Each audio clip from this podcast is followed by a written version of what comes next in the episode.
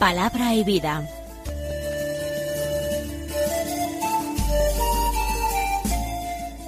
Con el padre Manuel Horta, desde Sevilla.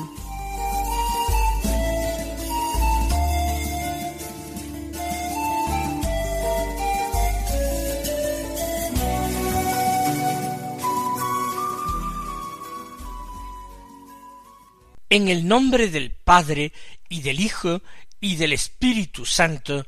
Amén. Alabados sean Jesús y María. Muy buenos días, queridos amigos, oyentes de Radio María y seguidores del programa Palabra y Vida.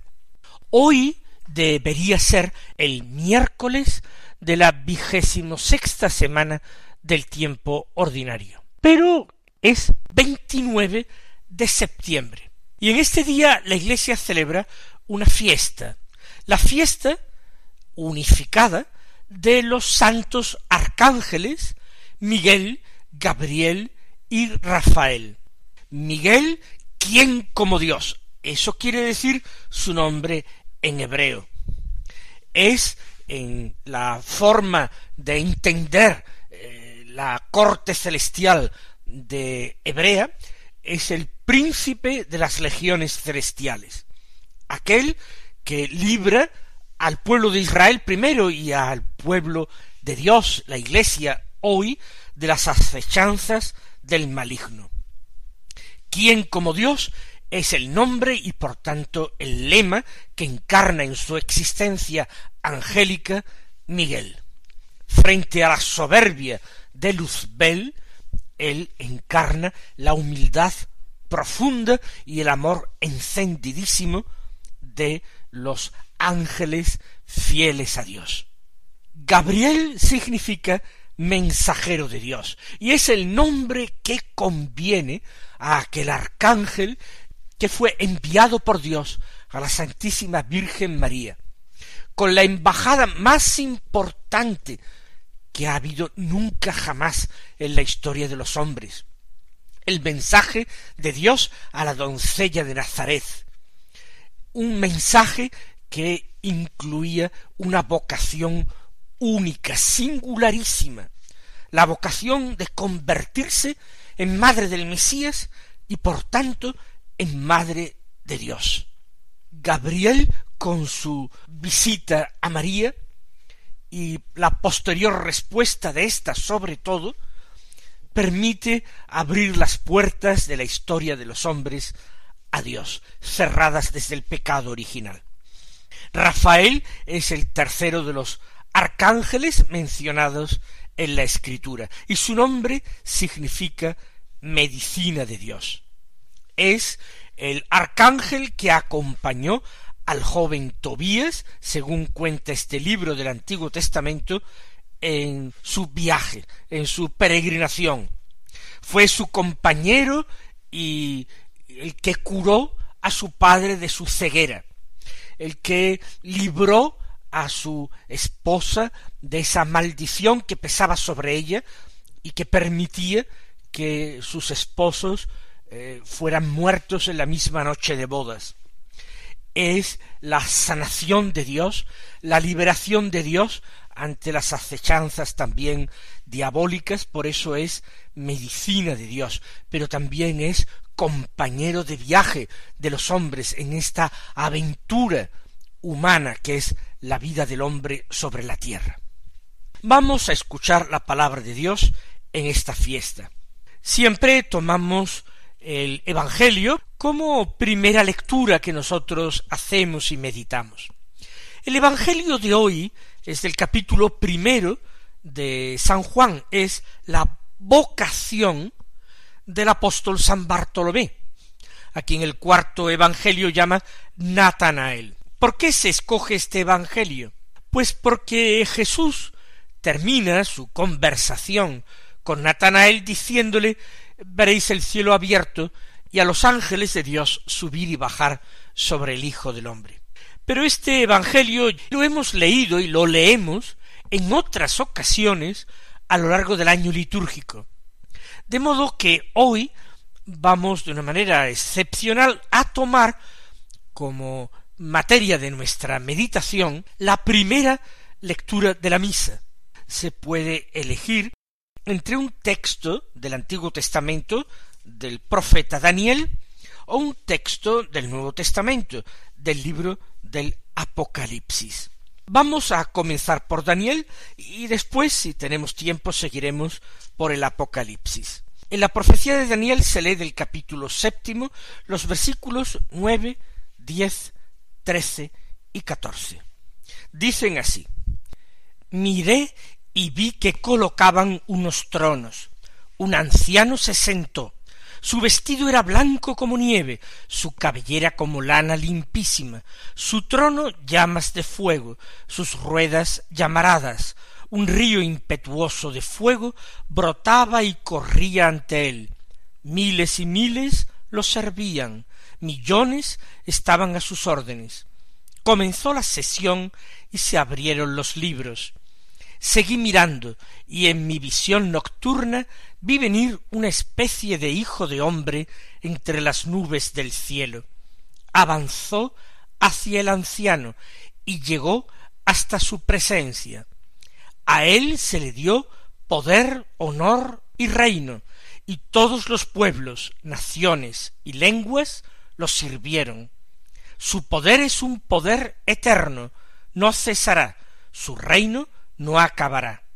Estamos ante esta gran visión del libro del profeta Daniel, esa visión del anciano sentado en un trono.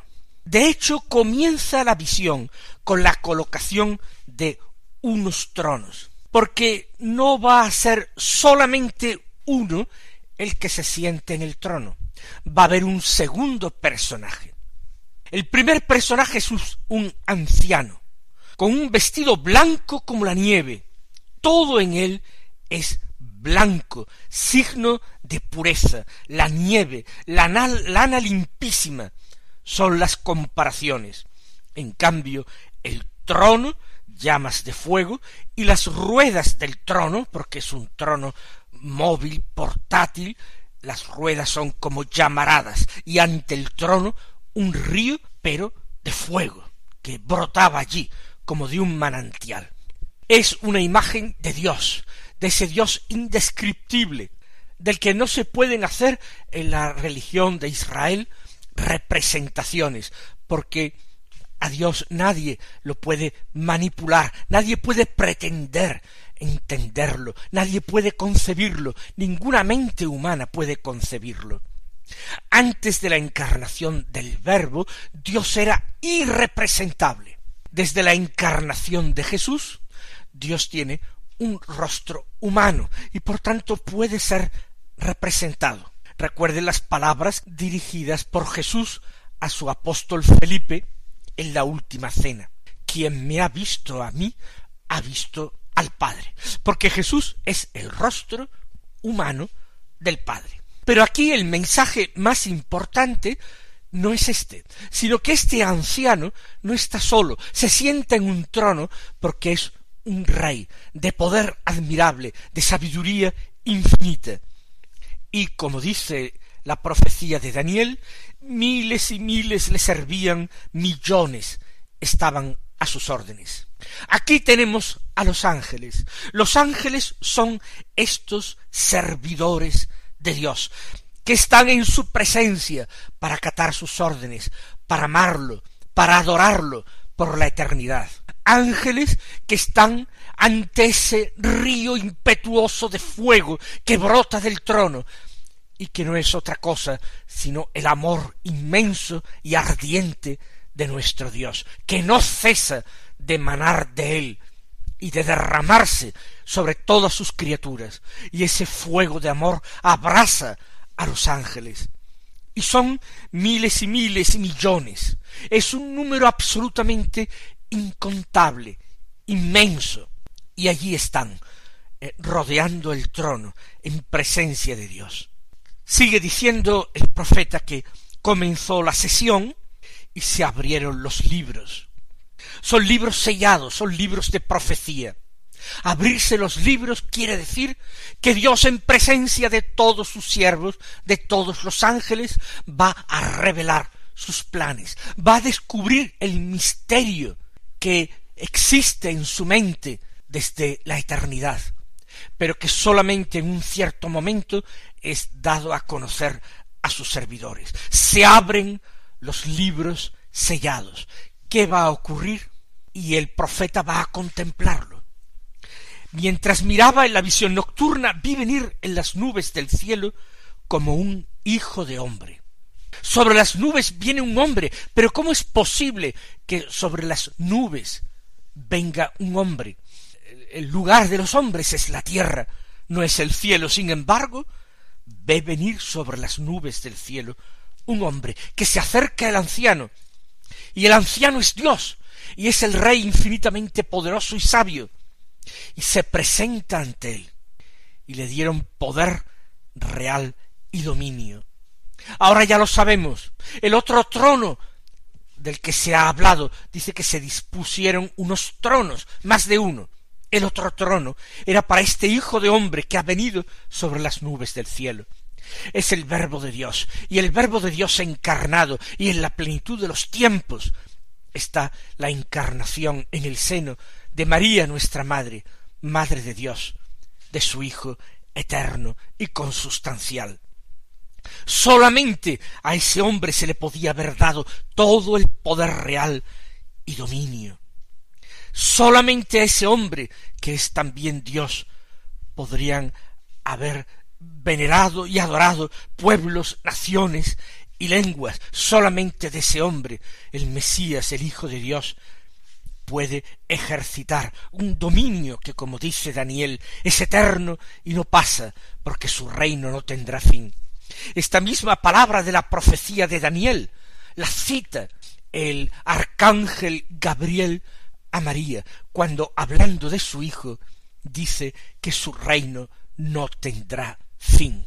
Pues ahí tenemos en el Antiguo Testamento, velado a través de todas estas imágenes tan grandiosas, pero a veces tan confusas, aquí tenemos ya una revelación anticipada del misterio de la Trinidad, del misterio del Mesías, del Mesías que era el Hijo eterno del Padre, su palabra poderosa que se iba a encarnar en un Hijo de hombre, y que los ángeles asisten estremecidos, conmovidos a estos planes de Dios, recibiendo su fuego de amor y acatando con reverencia y adoración estos planes que ahora a nosotros nos llenan de alegría al mismo tiempo que nos estremecen.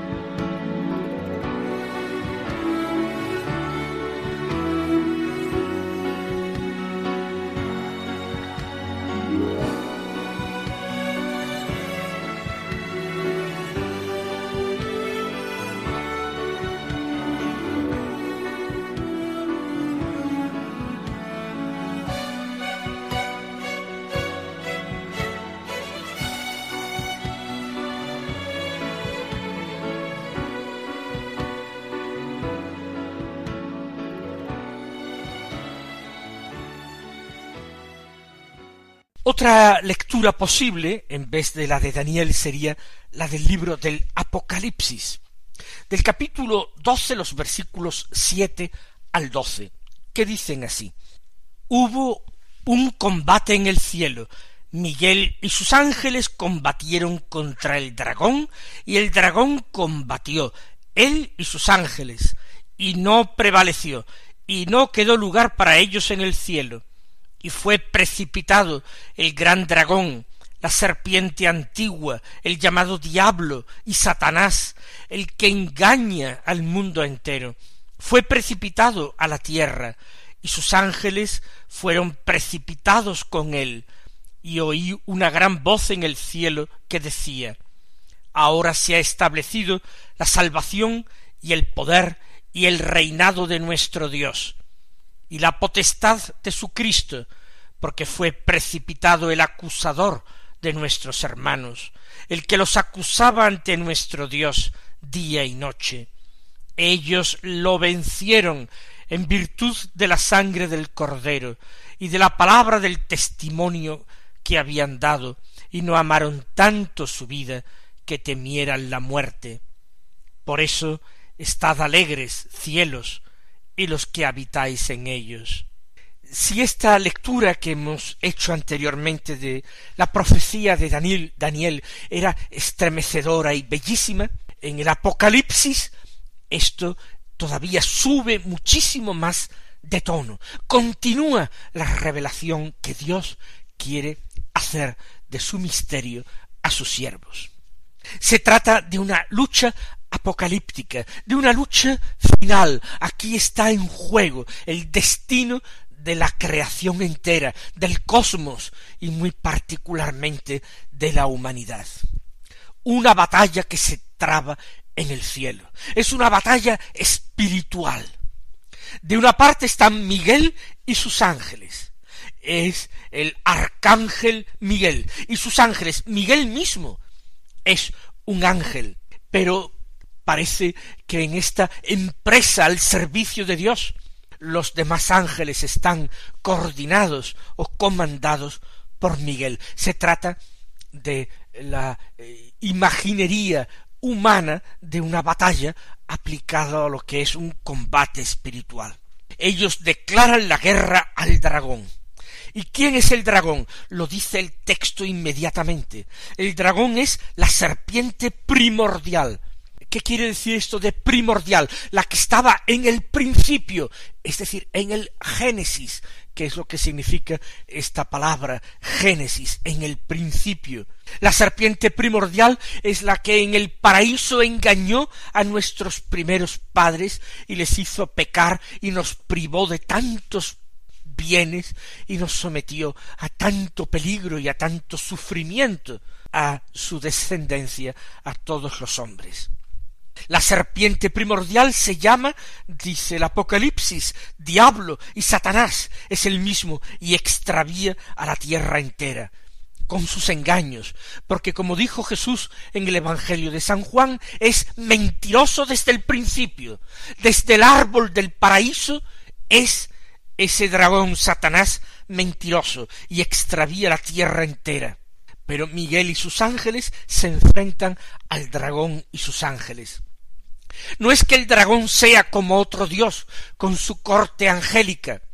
El mismo dragón, como Miguel, es un ángel, pero un ángel apóstata, un ángel caído, un ángel de categoría superior, de poderes y sabiduría altísimos, pero extraviado hasta el punto de querer hacerle la guerra a Dios y a todos los que le aman y sobre todo a todos aquellos a los que Dios ama.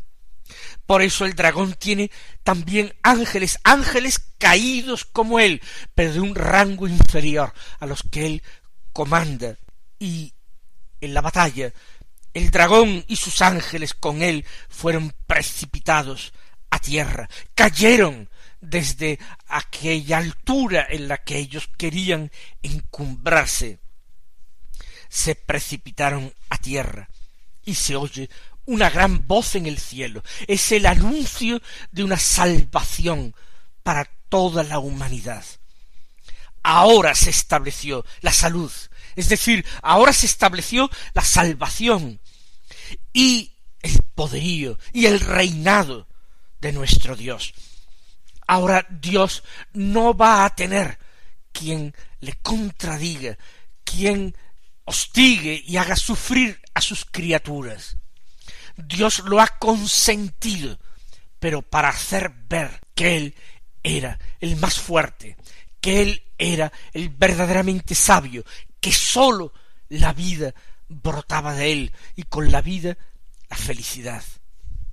Por eso el reinado de nuestro Dios se establece definitivamente y en plenitud con la caída del adversario, de quien empañaba esa felicidad, de quien seguía extraviando a los hombres y apartándolos del amor de Dios. ¿Se ha establecido esa salvación y ese poderío y ese reinado de Dios?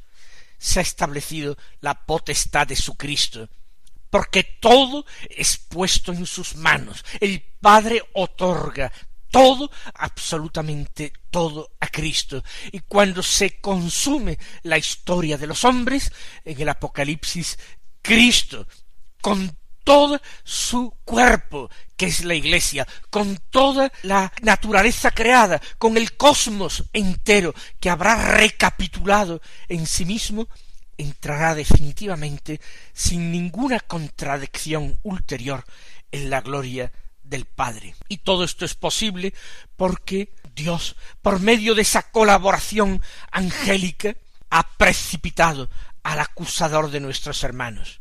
Recuerden ustedes del libro de Job, cómo se presentaba ante Dios como un ángel que era. Se les llamaba en el libro de Job hijos de Dios, a los ángeles, y acusaba a Job.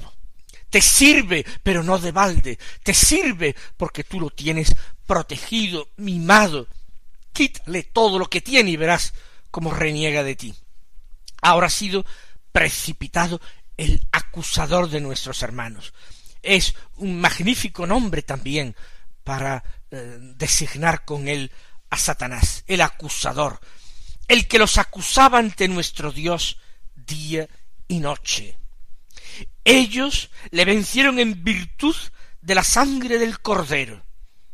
Aquí está la clave, la clave de la historia del universo creado, la sangre del Cordero derramada en el momento culminante, la sangre del Cordero que es salvación para todos aquellos que quieran lavarse en ella de sus pecados, la sangre del Cordero que es realmente un medio para llevar a cualquier rincón del universo ese río de fuego que brotaba en la visión de Daniel del trono de Dios. Ellos le vencieron en virtud de la sangre del cordero y por la palabra del testimonio que dieron. Está hablando de los mártires, de aquellos que han sido testigos de Cristo a lo largo de la historia, su palabra es importante, porque su palabra, la palabra de los testigos, se pone al nivel de la sangre del cordero. No amaron tanto su vida estos testigos que temieran la muerte, siguieron al cordero hasta el sacrificio. Por eso, y termina de esta manera el texto, estad alegres cielos y los que moráis en sus tiendas. También nosotros nos alegramos en esta fiesta y nos unimos a nuestros hermanos los ángeles para alabar, bendecir y adorar a nuestro Dios. Que el Señor os colme de bendiciones y hasta mañana si Dios quiere.